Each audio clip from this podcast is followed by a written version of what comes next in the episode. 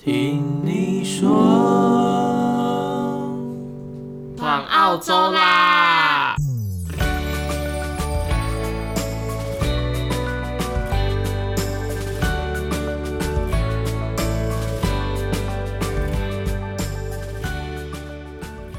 嗨，大家好，我是 Ting。嗨，大家好，我是 Nick。你现在收听的是第八集。按照惯例，我们一样先来回复一下上一集的听众留言。那主要是墨尔本的摄氏温度，回说像妮妮一样揍娃娃那边好好笑。哎、欸，其实我是看到他的留言之后，我才问说哈，这是什么？妮妮是什么？完全可以看出，就是各位观众收看那种卡通节目的喜好，所以你就不看蜡笔小新。对啊，我小时候妈妈不让我看蜡笔小新，太粗鲁了吗？可能吧，所以我还真的不知道什么妮妮打娃娃是什么。怕你学到很多露屁屁外星人这些东西，所以我在录音的时候完全没有回复你，然后你自己把它剪进去。对。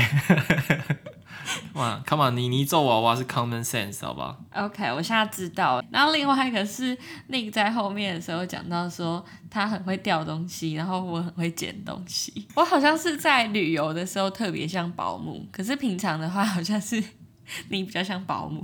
干嘛？所以你在特定的时候会晋升成我们角色互换就对了。在家里你是吃东西吃的到处都是，然后我在后面捡；然后旅游的时候是我东西到处乱丢，你在后面捡。然后我在后面捡。好，那听到这边还没有去追踪我们的 IG It's TN Talk 底线的朋友，要记得去 follow 我们哦。我们会定期发一些有趣的资讯。那当然也欢迎你来跟我们互动。没有错，Ting 非常希望你们可以留言，然后他就可以跟你们互动啦。所以大家。想留言的就不要犹豫，赶快留言下去就对了。然后如果你是用 Apple Podcast 收听的话，欢迎你就在下面留个星星或给我们一些评论，然后让更多人可以听到我们这个节目。好，那我们现在就要进入今天的主题了。从在一起到现在啊，我发现我们好像一起看了还蛮多剧的。超多，我现在要数真的是不太好数哎，真的太多。我们从韩剧、台剧、美剧什么，对，陆剧也有，对啊，各种都有。我们好像真的是涉略颇广，因为某人根本就是一个看剧王。不过我其实蛮好奇的，因为很多女生朋友一起在聊的时候，就发现说，哎，好像很多男友都不太喜欢陪女朋友一起看剧。所以我想要问 Nick，你以前就是一个爱看剧的人吗？我觉得我以前看剧好像还好，我觉得我以前是比较 prefer 电影或是 YouTube，因为电影就是时间长，所以它的剧情就会比较完整，我就可以确保我要得到的所有资讯呢都在这个时间段里面，我不用切很多集。不然的话，我很懒得等，就是说这周的东西又到一个段落，然后我要下周再等，就非常的烦。然后如果有很多季的话，我就知道哇，我要花超多时间，就会觉得我不想要碰这个剧。所以你本来就是不排斥一起看剧的人。对，一起看剧和自己看剧其实不一样的感觉。哦，所以你自己看剧就不会花这么多时间。对，我就不想要浪费。电影啊，或者是比较短的那种短片。对啊，或者我直接看 YouTube 就好，我就短短的配个饭，我这样不用花我自己太多时间。所以你现在会想要看剧，单纯是想要满足我吗？对，我是要，也不是说对，你知道吗？就是当然看剧，我自己也会获得其中的乐趣。但是说要自己看的话，我就不会。那你有比较 prefer 看怎样子的剧吗？哦，我比较 prefer 看一些喜剧类的东西，或是一些要动脑，可以让我学到悬疑啊一些。如果纯粹很脑的那种恋爱剧，我就是直接翻白眼翻到外太空。等一下，那你记得我们第一部一起看的剧是什么吗？我记得好像是一个陆剧，叫做《我只喜欢你》吧。那时候是另外一个朋友推荐我们看的，因为他看很多陆剧，然后就说：“哎、欸，Nick，你们两个一起看这个啦，看一下他那个理想中的浪漫爱情是怎样，赶快就对他使用。”你还记得吗？我那时候觉得。现实生活中，这怎么可能会发生呢？到底在幻想什么？可是你看了，你就知道，你就要想办法 make it happen。make it happen。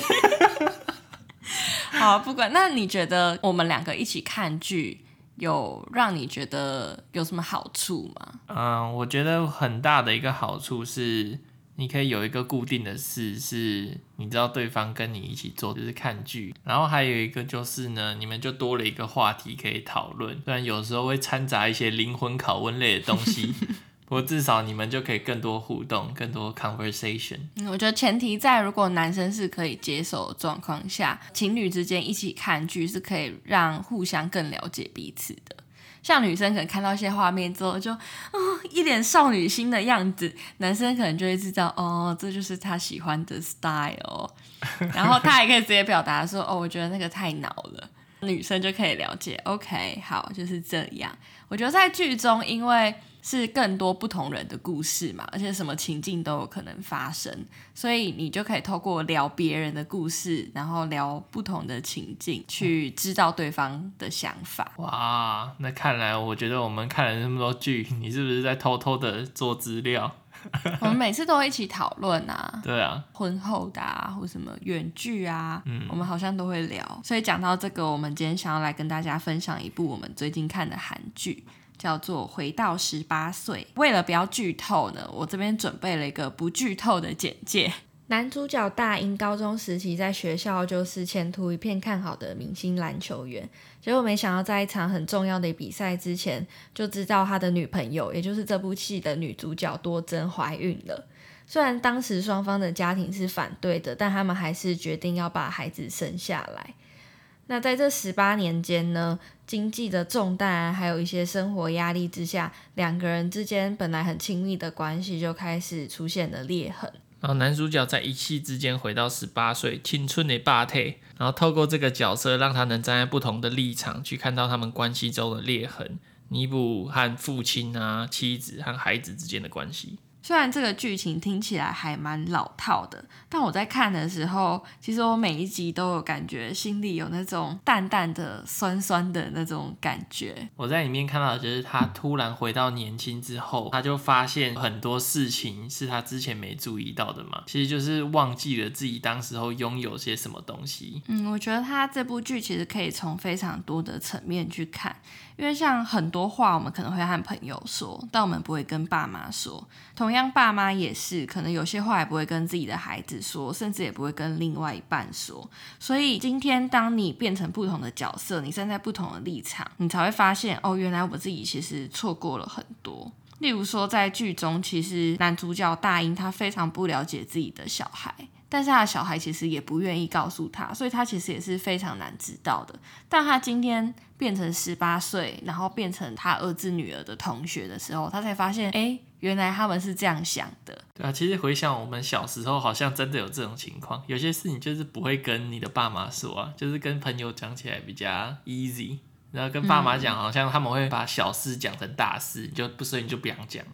也有可能是大事变小事啊，例如你可能考不好，跟你爸妈说，你说哎，那只是一个小考试，你 care 什么？然后你就觉得他们好像不能理解你的心情。其实这部戏当中，我印象非常深刻的一个概念是，一开始其实我们都是因为替对方着想，所以我们就隐瞒了很多自己很辛苦的事情，不告诉对方，不管是在哪一个角色上都是。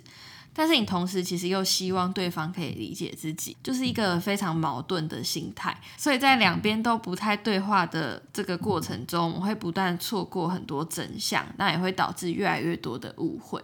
所以一件可能原本小小的事，其实说出来大家就能互相 support 对方啊，成为对方的支柱。但因为你怕对方担心，怕对方扛不住，你越累积越多，等到最后爆发的时候，你就觉得。哦，你怎么这么不了解我？你都看不见我的努力吗？对，其实，在戏里面就知道男主角和女主角双方都替对方做了很多事情，但是同时间呢，他们没有跟对方说，导致之间的误会就越来越多，就觉得对方好像都不关心，但是其实是用他们自己的方式关心，然后时间长了就会让你越来越不 care 跟对方沟通这件事。其实，在剧里面看到很多他们回想起以前甜蜜的过程，就是即使是小事。像女主角下班，然后男主角会在旁边，就是撑伞接她回家，或是男主角就是工作很累，然后女主角会煮一顿好吃的饭之类的。但随着时间，他们好像就是有点忘记那种感觉了。所以带到我们今天的主题，不吵架是件好事吗？因为常常如果你在听朋友讨论的话，你要说你跟你另外一半的感情多好，然后有人可能就蹦出一句说啊，我们都不吵架的，然后别人说啊，我都吵很凶，你可能就。会觉得啊，吵很凶，那个感情可能比较不好。但实际上真的是这样吗？或许他们了解对方更多，就是经由一来一往的吵架，但反而不吵的那个，久而久之，他们可能就越来越疏远了。因为有人说吵架就是激烈的沟通，那你至少也是在沟通。我觉得不吵架而感情好的前提是建立在他们有持续的在沟通，可能两方的情绪都很稳定，所以我们只是理性的在做沟通，了解对方的想法，这种我就觉得是一个健康的关系。但如果两方都是因为不喜欢冲突，所以当发生自己不喜欢的事情的时候，他只是选择忍让，就想说哦，没关系啦，那就先不要聊好了。其实这种就会比较不健康。那等到累积越来越多之后，就会变一次的大吵。但是很可惜的是，在那一次的大吵里面，你会直接开始比较恶意的攻击，因为你太生气了，你没有办法认真的讲到底发生什么事情让你这么生气，或者是就算你讲的也很像在翻旧账，对方就觉得这明就小事啊，你这样有什么好现在跟我这边大小声的？但是其实是累积出来的。而且在吵架过程中，当然负面的东西可能比较会拿出来讨论，大家就会很偏自己着想，不为对方着想了。这样回头来看看我们的关系的话，就是这边从一个管理学、一个团队的建立到解散的理论去看不同阶段的话，其实也是蛮合理的一件事。所以它第一个是有一个阶段叫做 forming 成立，也就是以情侣的角度来看呢，就是从你们的认识到谈恋爱到确认关系。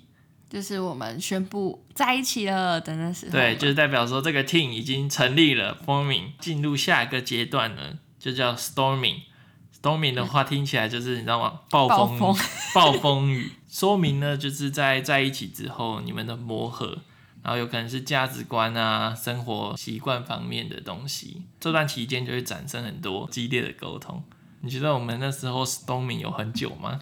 我们两个一直都没有很大吵。因为你是一个情绪非常稳定的人，我是一个情绪起伏比较大，然后很容易生气。你就是一个超强台，然后去攻击伟哥在那边沉醉不动的大陆，然后刮不起什么旋风。对。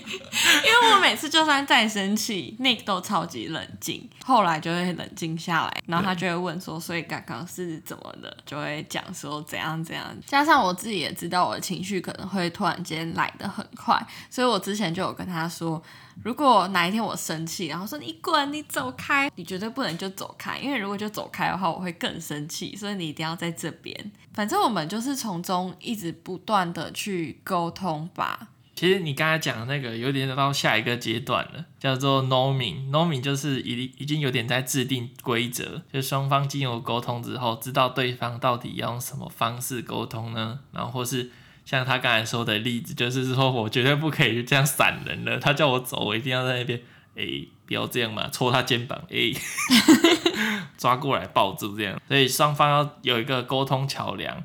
其实可以非常 specific 跟对方说，不用藏在心里，因为我觉得有时候讲得越直白，你越不容易失望。嗯，像我们那时候从去年四月在一起，其实我们中间陆续都有很多事情啊，像一开始就比较是因为没有安全感，再到后面就是比较是因为对于未来的计划和看法。那其实在这整个过程中，我没有去讨论说，哎，那为什么我们后来就是越来越进入一个平稳的状态？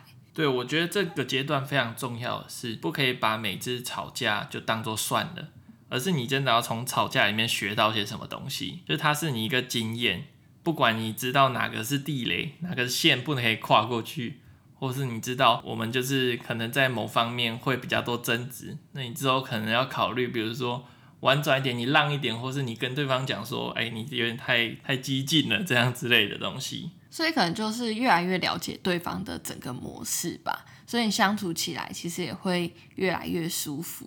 虽然很多人可能觉得我跟 Nick 的感情哦，算一直蛮稳定，因为我们都没有太激烈的争执。但其实我们在在一起两三个月后，有一段时间我是一直觉得他不懂我，就是我常在我心情很不好的时候。我会觉得他讲的话或他安慰我的东西，好像达不到我想要的那个点。你记得我之前有一段时间有跟你讲过这个吗？有，其实那时候就是因为他有点在期待我会讲到某个点之类的，但我好像真的有点 get 不到那种感觉，然啊，有时候反而还误触了更多地雷，然后我就会越讲越生气。我那时候就想说，这样真的对吗？就是常常会一直在里面绕啊绕呀。对，我觉得那有点，有时候有点难。就你要期待一个人完全了解你现在在心里想什么，然后如果人家没有刚好戳到那个点的话，你反而会更无法理解，或更不能继续对话。我觉得我那时候有犯的一个小小错误是，我会拿他来跟我之前的朋友做比较。例如我的闺蜜啊，例如我已经认识很久的朋友，就会觉得为什么他们可以这么懂我，这么知道我想要听到的是什么？那为什么你讲出来的话永远都不对盘？是不是我们根本就不适合？但是其实有时候。应该说，这个东西真的是需要时间去累积的。对，所以我当时候就觉得，我是不是要请一个他朋友当我的军师？这样说啊，我这礼拜要跟他说什么话呢？这样他才不会生我气了呀。但我这是这时候在国外很麻烦的，你都找不到军师。哦，对，我觉得这也是我们感情里面的一个小问题。就像很多人会说什么，远距离最大的一个致命伤就是互相无法了解对方的生活关系。那我觉得在国外才开始谈恋爱的一个点，就是我完全不了解你台湾的生活是怎样，因为毕竟我们是来这里才认识的。所以我有时候会觉得，你如果要藏的话，其实你可以藏得非常好，因为我又不认识你朋友。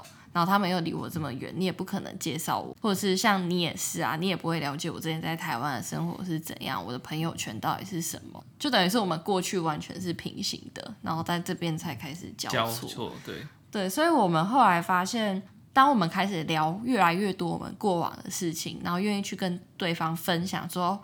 可能不管是用 IG 或者是透过视讯或怎样去说，哎，这是我朋友，这是谁？然后很明确的跟我讲，让我知道说，哦，你可能有这样子的朋友啊，然后你在跟谁聊天，你跟谁比较好，我也会觉得我好像比较有参与到你的生活。某种程度好像也是建立除了在这边的认识经验外的一种信任感吧。对，我觉得好像人之所以会建立那个信任，真的是要知道蛮多对方的事情，然后再每次的沟通，后来就越来越好。所以我觉得沟通在我跟 Nick 之间的关系中扮演着非常重要的角色。加上我们后来又住在一起，住在一起之后，其实要沟通就更容易了。对，就会方便很多。小事情的话，基本上是可以马上解决，就是更多的沟通，而且是每天都在发生，所以也不至于延伸到很多大事情。因为我算是一个话还蛮藏不住的人，我只要不爽，其实应该都看得很明显，马上就是没有话了，然后不然就说讨厌你。对，他不会说我生气了，他说我讨厌你，不喜欢你了。我说哦哦，代志大条，赶快来！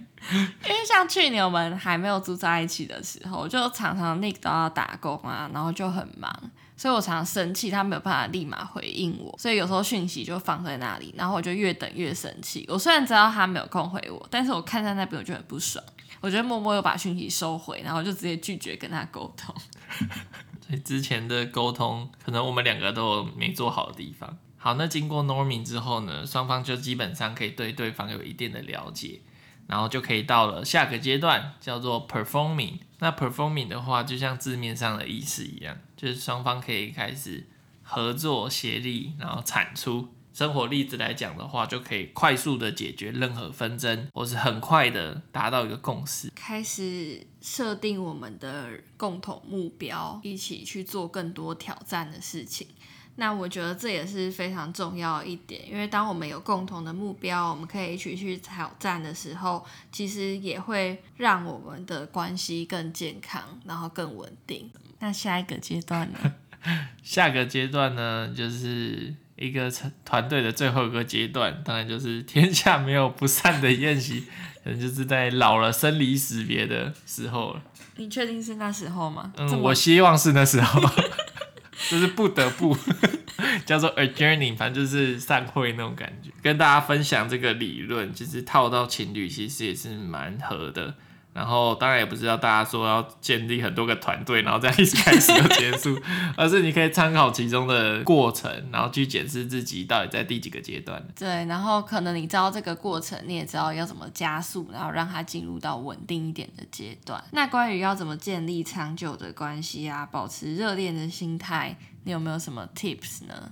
其实，如果以我们关系中发生的事情的话，我会觉得第一个很重要的是换位思考。就像你刚才说的，就是你有时候会生气，但是你同时又了解我是在忙，那这时候不是就有点矛盾吗？就是那你为什么要生气呢？你知道我是一个受迫下的东西，而不能马上回应你。对啊，所以当这时候发生的时候，我可能就还是会生气，但我会自己慢慢消化掉。但有时候如果是呃你不回我讯息，但是我不知道你在干嘛，那我就会更。生气，所以我觉得第一个很重要的就是你要想想看对方到底会怎么去解读你的行为，或是你可以想想看，如果当你要做出一些举动，或是说出某些伤人的话之类的，对方会有什么感觉？如果你听到那些话的话，你会不会也一样伤心？然后你做这件事真的会让你们关系变得更好吗？还是其实是在撕裂你们的关系？讲到这个啊，我就想到我们刚开始在一起的时候，我就说，哎，那我们来建立几条 rules。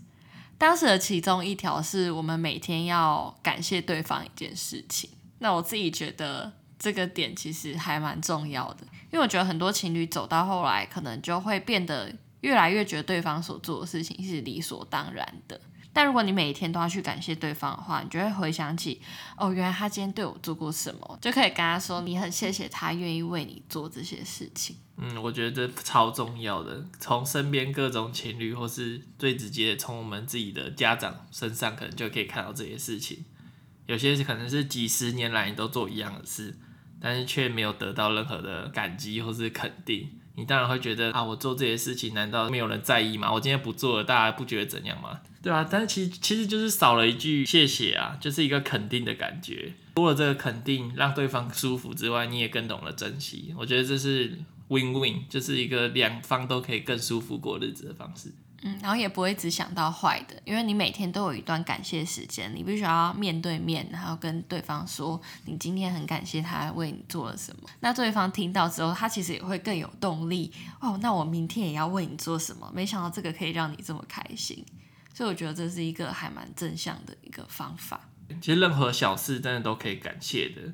所以也不用说你还很苦恼，说哇，我要做什么事？我要我是不是今天又要买花了？我今天又要做什么？每天都要去吃餐厅之类的。我们那时候感谢其实也真的很小哦，谢谢你今天愿意过来陪我聊天。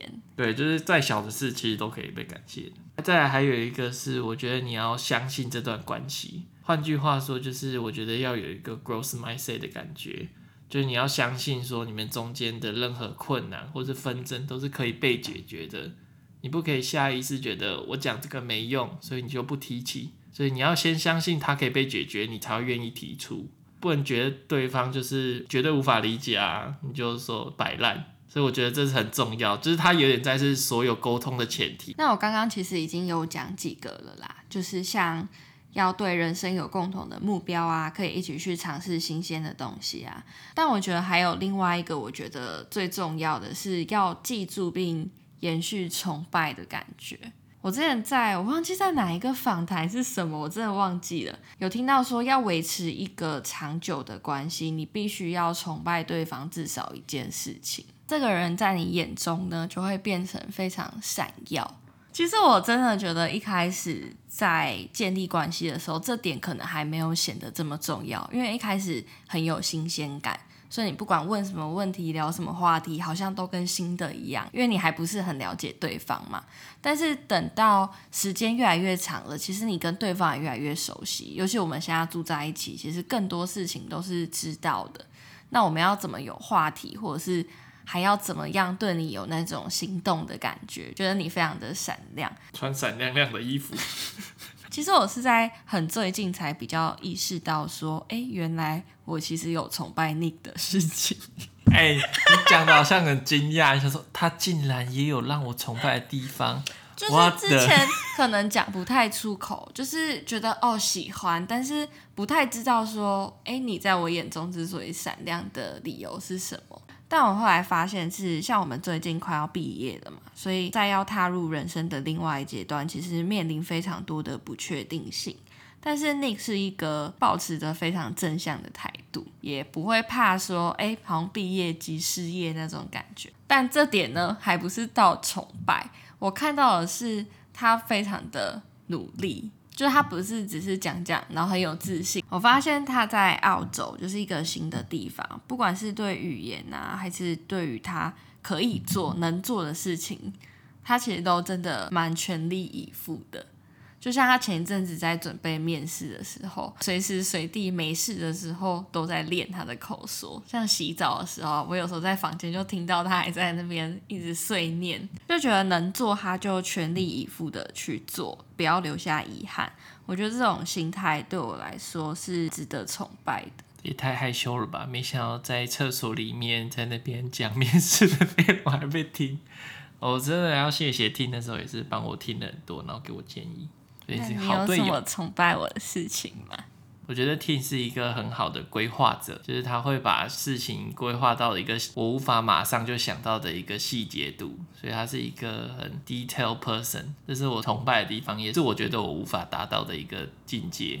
但是我很大一个致命伤是，我可能太爱规划了，所以当我没有一个明确的目标的时候，我反而不知道要往哪里，因为我就会觉得哦，什么都不对，这也不对，那也不对。对，会有这些问题，所以我们两个刚好相反，一个会给呀，就是往这走啦，然后你就会说好，那往这走，我要怎么做？对，我觉得可能就真的很刚好，我们两个真的非常的互补。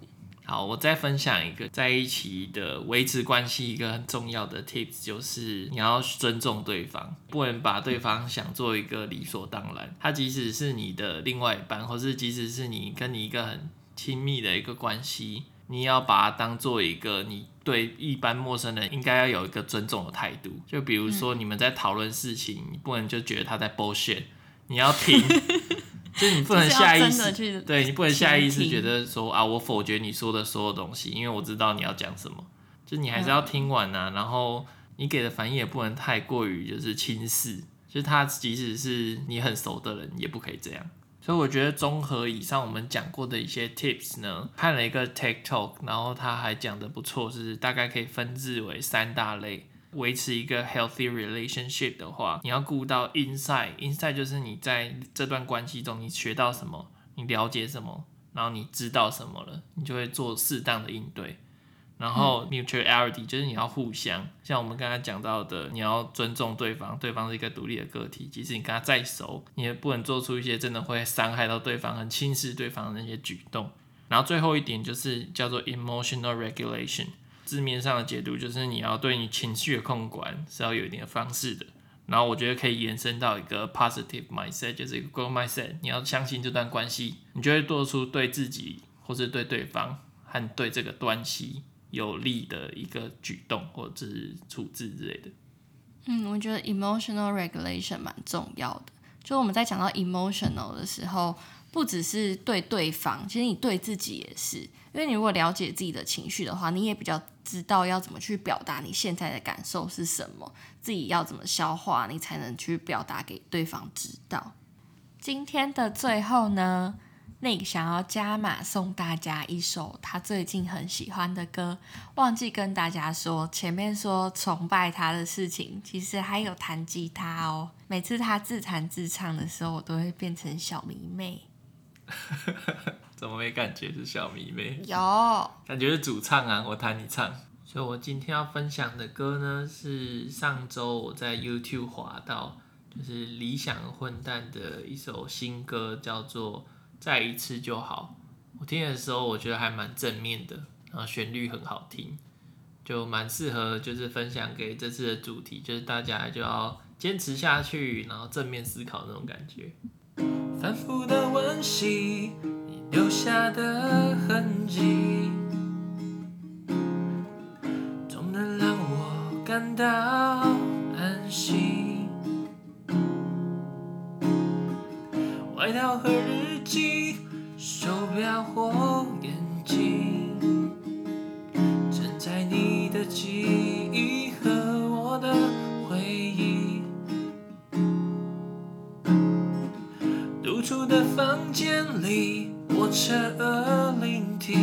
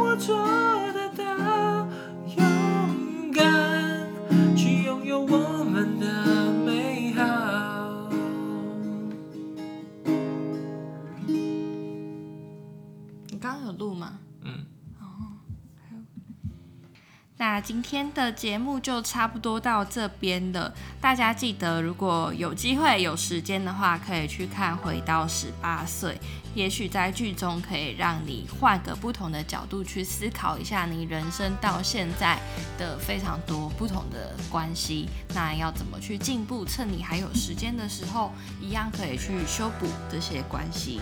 那同时呢，也欢迎你们到我们的 IG STN Talk 贴文留言。或传送私讯跟我们分享你的心得和故事。听，Nick，我们每周一在这里听你说，听你说，拜拜。拜拜。